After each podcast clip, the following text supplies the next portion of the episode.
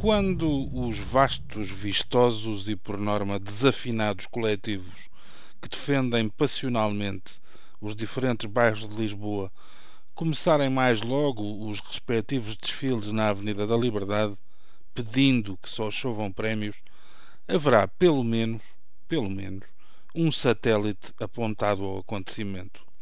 Para o incompreensível gáudio de alguns yankees, tudo será acompanhado a par e passo. O engasgar na cantiga que embala a marcha, os deslizes geométricos na coreografia, o choque fortuito entre dois ou mais marchantes, imediatamente seguido de uma picaresca demonstração do que ainda pode valer o imaginativo calão alfacinha. Tudo ficará registado, algures em Langley ou noutro edifício daqueles que só os seus ocupantes julgam ser ultra-secreto.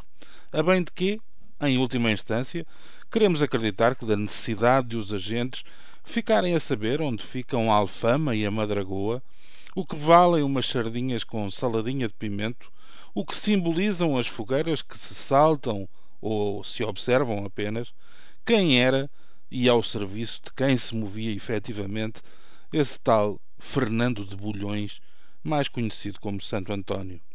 Já todos sabíamos desta vigilância permanente, mas talvez como última defesa contra a possibilidade de uma paranoia galopante, optámos por escarnecer desta realidade, que era coisa de filme, que era manifesto de acusados, que era impossível, vinda, por exemplo, de quem subscreveu o Bill of Rights e tem disposições legais que, teoricamente, impedem o atropelo do cidadão pelos poderes, nomeadamente os policiais.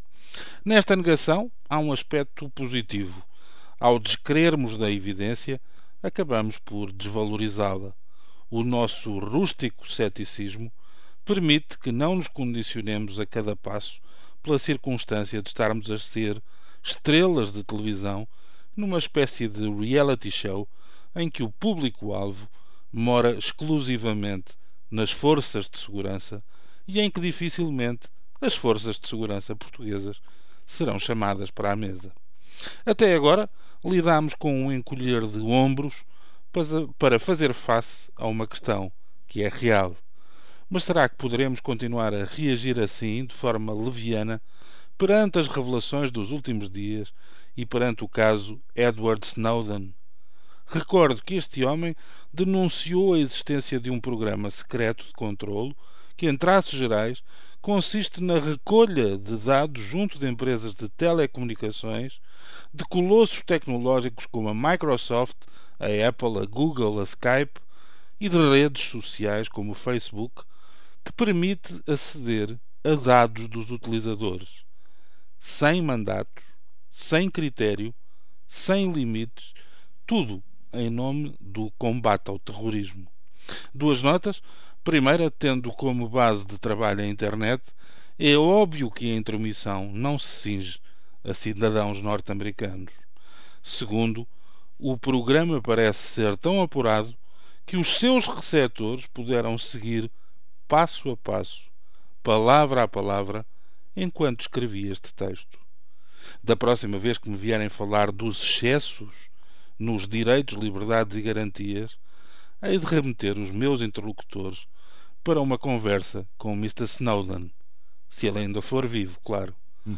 E já agora prefiro continuar a ser insultado online pelos cobardes anónimos do costume do que reconhecer que fui eu próprio a trazer para dentro de casa o cavalo de Troia e que este se escreve agora com três letrinhas apenas. W www. Perceberam tudo aí desse lado ou precisam que repita alguma coisa? Bom dia.